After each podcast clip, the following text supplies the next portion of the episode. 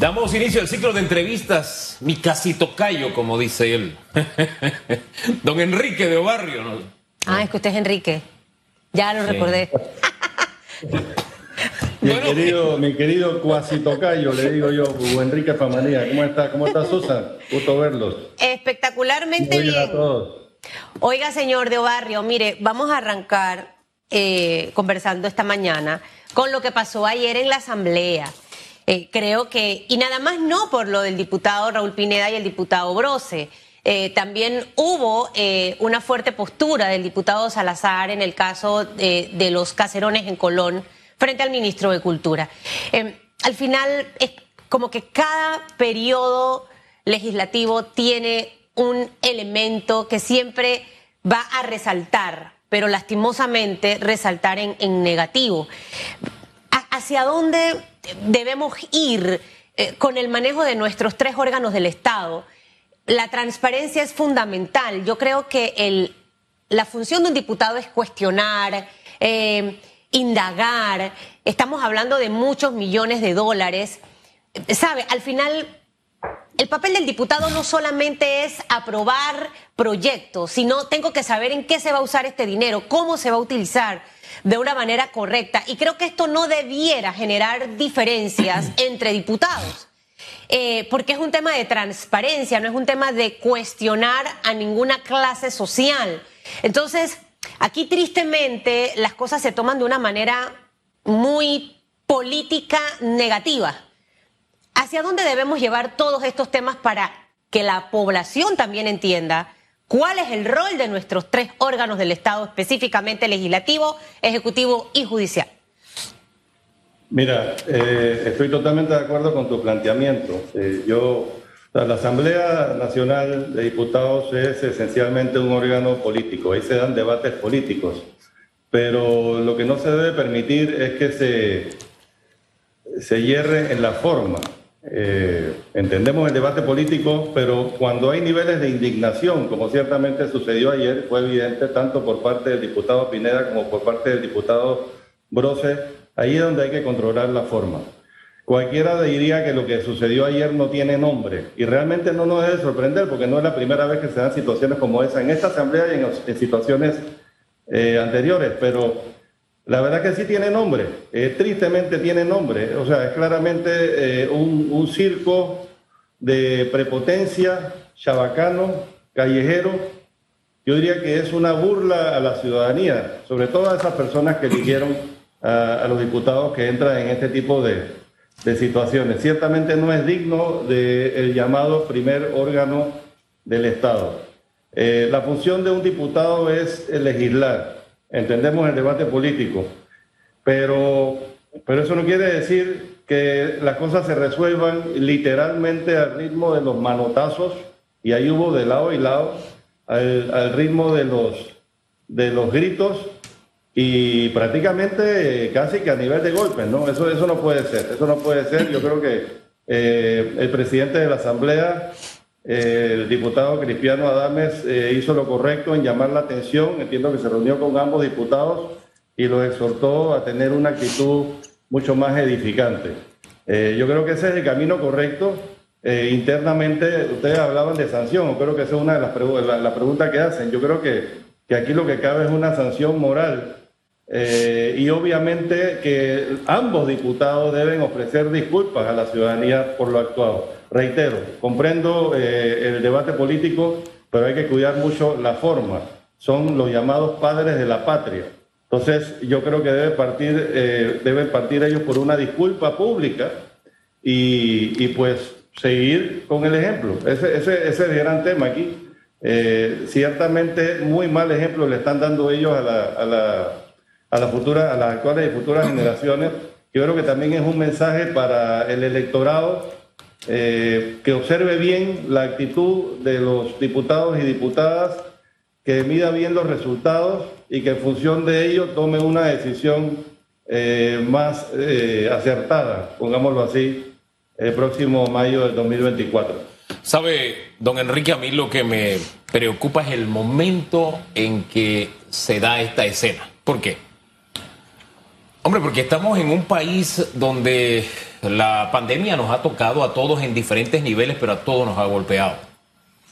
Y la gente está muy susceptible por diferentes circunstancias que le está tocando vivir, ya sea porque no tiene trabajo, ya sea porque, en fin, se han dado rupturas de familia, en fin, el, país, hay otros que han perdido familiares, hay otros que acaban de salir de estar enfermos, hay gente que niega que estemos viviendo una pandemia, en fin, pero hay susceptibilidad. Hay mucha tensión en el ambiente. Sí. exactamente. Esto es como cuando, digamos que está el potrero seco así en tiempo de verano, totalmente seco. Y debemos tener cuidado con las chispas que se están lanzando. Y de la asamblea en especial. Porque la asamblea ya tiene un historial desde hace un par de años de que los diputados tienen en la violencia verbal su mejor arma. Es decir, lo de ayer fue una manifestación, chispazo pero la violencia verbal entre ellos y hacia otros ciudadanos es una cosa, y se protegen para ser violentos contra otros ciudadanos, se escudan en un momento en que le dicen de todo a otros ciudadanos y nadie puede hacer nada porque, bueno, son diputados. Que eso va, esas eso se encona, eso se hincha, como dicen en el barrio. No sé, a mí me parece que una buena actitud, tomando en cuenta, mire, le hago una anotación adicional al comentario me fui a Twitter a ver las reacciones que había. Y miren en qué nivel estamos. Estamos en un calle abajo y un calle arriba. El, el grupo de uno defendiendo la violencia del uno y actuando con violencia contra el otro. Y viceversa. Entonces yo digo, de violencia a violencia, ¿a dónde vamos? Usted dirá, es violencia verbal, sí, pero de la, violencia verbal a la física hay un paso. Yo me comuniqué con los dos, con el ánimo de, de que traten de darle un ejemplo al país sentándose el uno al lado del otro, pudiendo discutir con altura e incluso, ¿por qué no dar, darse la mano? Porque en este país hay que demostrar que podemos tener diferencias de criterio, pero que podemos estar el uno al lado del otro, porque este país nació así. En el campo feliz de la Unión, entre dos grupos que se mataban. Así, así nació esta república.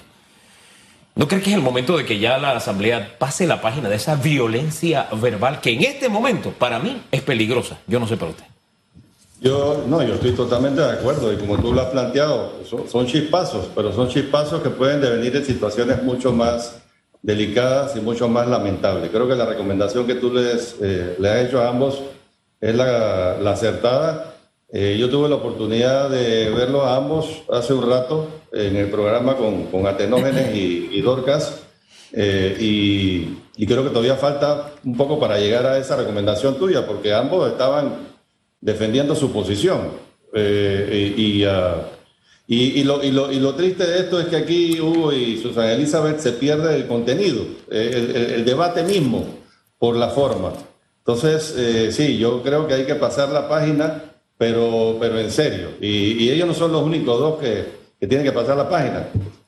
Susana Elizabeth mencionaba el caso del diputado Salazar.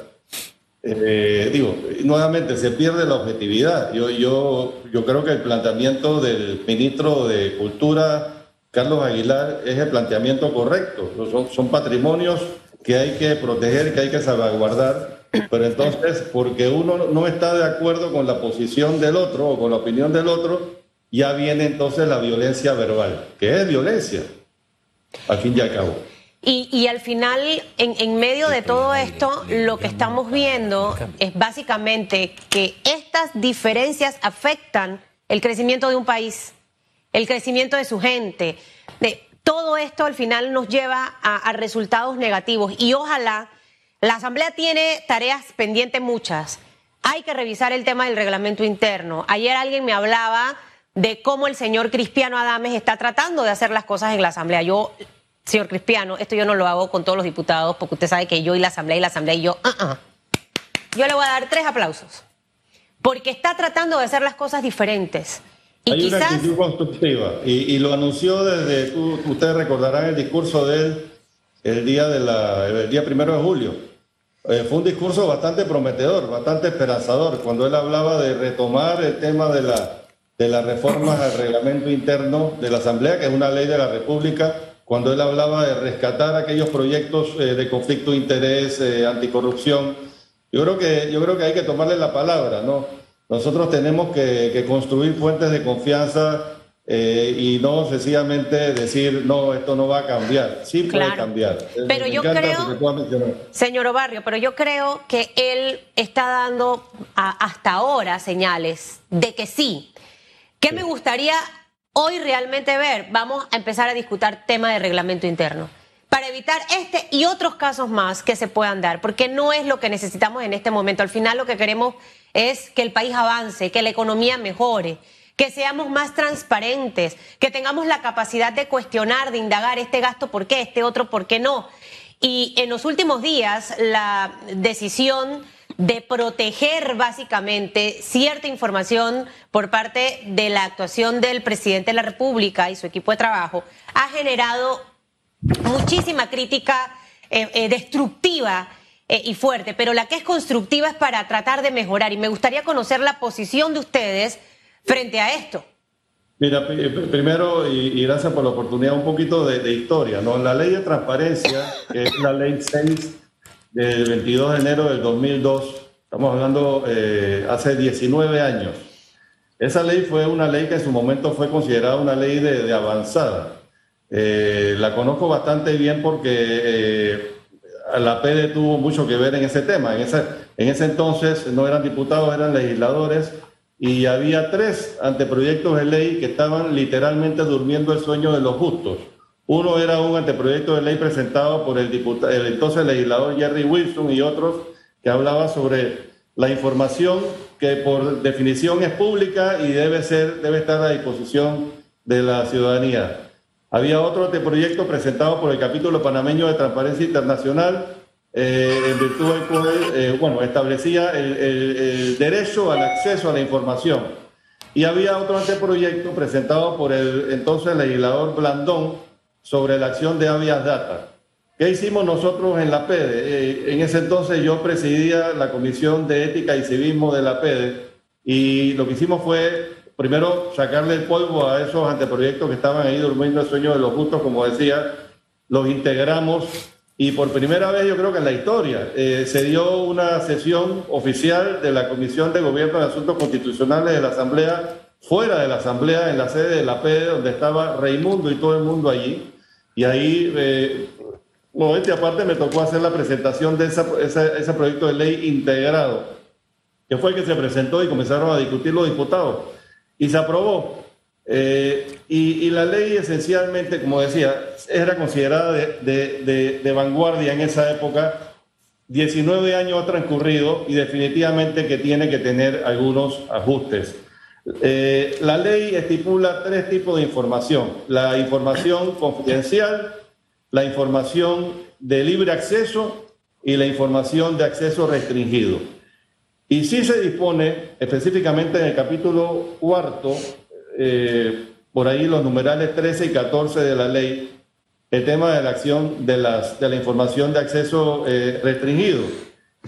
Y, aquí voy a leer para no equivocarme. El artículo, según el artículo 13, no se puede divulgar por un periodo de 10 años contados a partir de su clasificación como tal, que fue lo que sucedió hace poco por el ministro de la Presidencia eh, Carrizo, ¿no? Y el numeral 8 eh, del, artículo 14 que lista los tipos de información de acceso restringido, dice, lee literalmente, las actas, notas, archivos y otros registros o constancias de las discusiones o actividades del Consejo de Gabinete del presidente o vicepresidente de la República, con excepción, y esto es importante resaltarlo, de aquellas correspondientes a discusiones o actividades relacionadas con las aprobaciones de los contratos. De manera que sí es algo, o sea, lo que se ha hecho no es algo caprichoso, de hecho se ha, hecho en gobiernos anteriores y, se hace en otros países. En los Estados Unidos también ese tipo de información es de acceso restringido y se cataloga como tal. Yo lo que sí pienso es, nuevamente, ya lo dije, lo reitero, que la ley debe ser objeto de, algunas modificaciones. Han transcurrido 19 eh, años, los tiempos son distintos. Eh, ciertamente a mayor transparencia y, menor discrecionalidad, menos corrupción, eso es clarísimo. Creo que el momento no es el momento eh, adecuado para haber hecho esto, porque lo que hay aquí en este país, y un poco en línea con lo que tú decías, Susana Elizabeth, lo que tenemos es que construir confianza. O sea, tenemos un gran país con enormes oportunidades. Entonces tendamos eh, fuentes de, de confianza. pero digo, lo que sí quería resaltar es que sí está establecido en la ley, no es algo caprichoso, hace sentido. Quizá yo no lo hubiera hecho en este momento y no lo hubiera hecho por 10 años. De pronto hubiese restringido esa información por 5 años. Pero, pero ese es el tema. O sea, yo, yo, yo, yo creo que, es más, yo creo que por ahí algún diputado, no sé si es el diputado Silva, habló de presentar un, un proyecto de ley para, para modificar la ley de transparencia. Yo creo que es importante hacerlo. Incluso se ha presentado una acción legal ante la Corte Suprema de Justicia por supuesta inconstitucionalidad. El tema es que...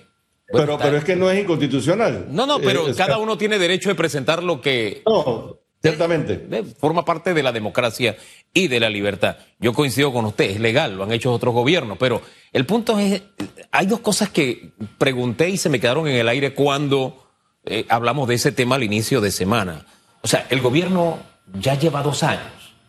Lo que ha hecho en estos dos años, que es digamos lo espeso del chicheme, lo duro de la tormenta, ya no está cobijado por esa, por ese, por esa resolución, sino de aquí en adelante, porque no tiene efecto retroactivo. Entonces yo decía, pero ¿para qué buscarse un dolor de cabeza a estas alturas si ya lo hecho, hecho está? Te quedan tres años, termina de la forma en que lo estabas haciendo. Y lo El momento no fue oportuno, y, ciertamente. Y, lo otro que, que le planteaba es que de alguna forma la manera en que veíamos la transparencia hace 50 años no es la misma que la veíamos hace 25, ni de la forma en que lo vemos ahora. Y que debemos encontrar algún nivel de equilibrio, porque ciertamente hay información en todo estado que debe ser reservada. ¿Verdad? Entonces debemos encontrar algún punto de equilibrio en que maduremos mejor ese concepto de transparencia de acuerdo a, nuestros días. Pero el tema es que nos quedamos hasta allí. No hay, no hay pasos en esa, en esa dirección. Porque si esta es una iniciativa de un diputado independiente, por lo general esas iniciativas se quedan en eso, en iniciativa, porque no son mayoría. Yo creo, Hugo, que ahí es importante, y, qué bueno que hace el llamado, porque es importante que, por ejemplo, gremios como la PEDE, que en su momento tuvo mucho que ver con el tema de la ley de transparencia, se involucren. Es importante que la, ANTAI, la, entidad esta, eh, no recuerdo el nombre, eh, Autoridad, Nacional de Transparencia, y Acceso a la Información Epa, Oiga, que a propósito, eh, es, un lío, es, un lío a propósito conversar con la señora Elsa Fernández. Estoy desde el martes tratando de conversar con ella. Qué lío poder conversar con ella o con su relacionista pública. Pero sigue. tú lo que estás diciendo es que no es transparente la directora de Antay. No, yo no he dicho eso. Que es difícil conversar con ella. No es accesible. Ni con su relacionista. Lo cual a mí no me parece ahí, hay un tema, o sea, ahí hay un tema que eso, no puede ser. Eh, si hay una persona, una autoridad que tiene que ser eh, que tener, eh, para usar la, terminología de la ley, debe ser de acceso libre eh, la comunicación con ella, pues es, es anti. Yo, yo, yo creo que, y, de aquí yo le hago un llamado a ella respetuosamente y al mismo presidente, porque al fin y al cabo forma parte de su, de su gobierno, para que, para que se tome en serio este tema de la, en este caso que estamos hablando de la ley de transparencia y su necesaria reforma. Reitero, tenemos un país hermoso, hay muy buenas oportunidades. Cuando, hombre, cuando usted ve, por ejemplo, que un banco mundial decide establecer su sede regional aquí en Panamá, cuando la presidencia ejecutiva de la CAF decide establecerse en Panamá, cuando hablan de que tenemos la, por las pues, ventajas compartidas y competitivas eh, y la naturaleza de nuestra economía, posibilidades de crecer hasta un 12%, Oye, eh, yo, creo que tenemos que sentirnos orgullosos de eso, pero trabajarlo. Esas cosas no van a caer del cielo. Nosotros sí somos un país bendecido, estamos en una posición geográfica privilegiada. El panameño ha demostrado, el panameño una y otra vez esa capacidad de resiliencia. Bueno, dejémonos de divisionismos, unámonos eh, para, para, alcanzar todo lo que tenemos que alcanzar y básicamente superar en el tiempo esa desigualdad que es la que nos está acabando como país, como sociedad y esa pobreza. Y yo creo que estamos avanzando bien. Eh, el día pasado, pasado conversábamos sobre, sobre el pacto del Bicentenario. Esa es una, una propuesta, una, iniciativa que va muy bien y, ya reconocida incluso afuera por personas como Alicia Bárcena de la CEPAL, eh, recientemente ayer o anteayer por Michelle Bachelet, la expresidenta de Chile y actual alta comisionada para los derechos humanos, reconociendo la iniciativa, reconociéndolo como algo, algo inédito, reconociéndolo como la mejor eh, respuesta al, terrible impacto de la pandemia. Hombre, ese es el camino, ese es el camino, sigámoslo eh, unidos y yo estoy seguro que nos va a ir muy bien. Y dejémonos de tanta desunión y de tanta descalificación. A mí me encantó la reflexión de ustedes antes del inicio del programa cuando hablaban de la importancia de, de darle valor a cada minuto. Eh, eh, los gringos tienen una frasecita dice make it count, haz, que valga cada segundo, cada vivencia. Yo creo que ese es el camino. Como panameños lo hemos demostrado en el pasado, podemos hacerlo ahora eh, ante toda la adversidad que estamos enfrentando. Tanta gente preparada que hay en este país, tanta gente inteligente, pero que simplemente no coinciden en su manera de pensar y les cuesta ponerse de acuerdo para poder echar hacia adelante este país que se ha quedado atrás en muchos aspectos precisamente por eso. Ah, hay que darle también la ayuda necesaria al gobierno para tratar de enrumbar las cosas y que el gobierno también se deje guiar.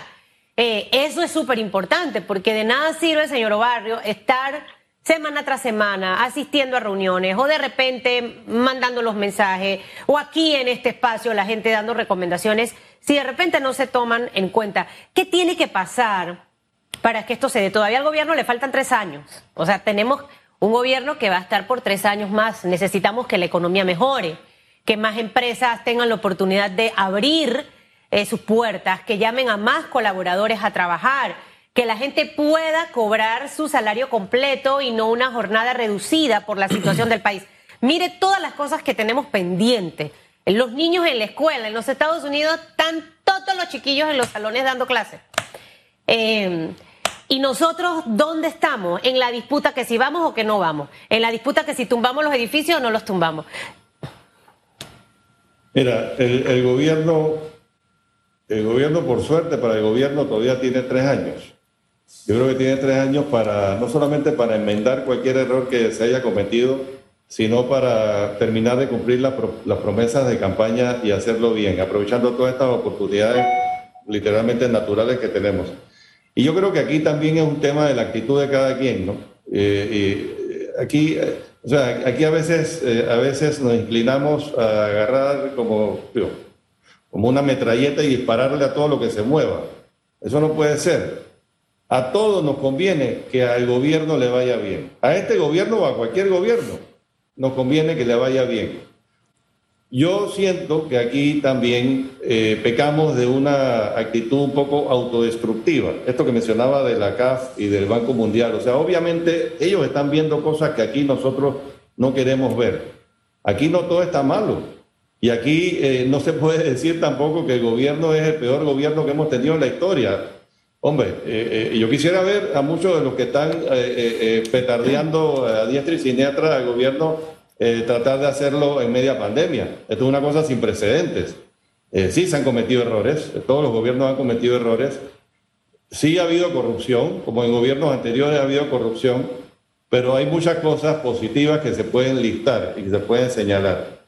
Igual, nuevamente, como decía, faltan tres años, yo creo que es importante no ser autodestructivos y más bien tener una actitud constructiva eh, yo recuerdo cuando yo era presidente de la PEDE, ahí aprendí que, eh, o sea, una diferencia, eh, hay una diferencia muy grande entre lo que es protesta y propuesta. Y nosotros, ustedes recordarán, yo creo que sobre todo Hugo, tú recordarás, teníamos una actitud muy beligerante, pero que era constructiva. O sea, cuando, cuando cuestionábamos algo y lo hacíamos con mucha, con mucha crudeza, con mucha firmeza, en la otra mano teníamos una propuesta.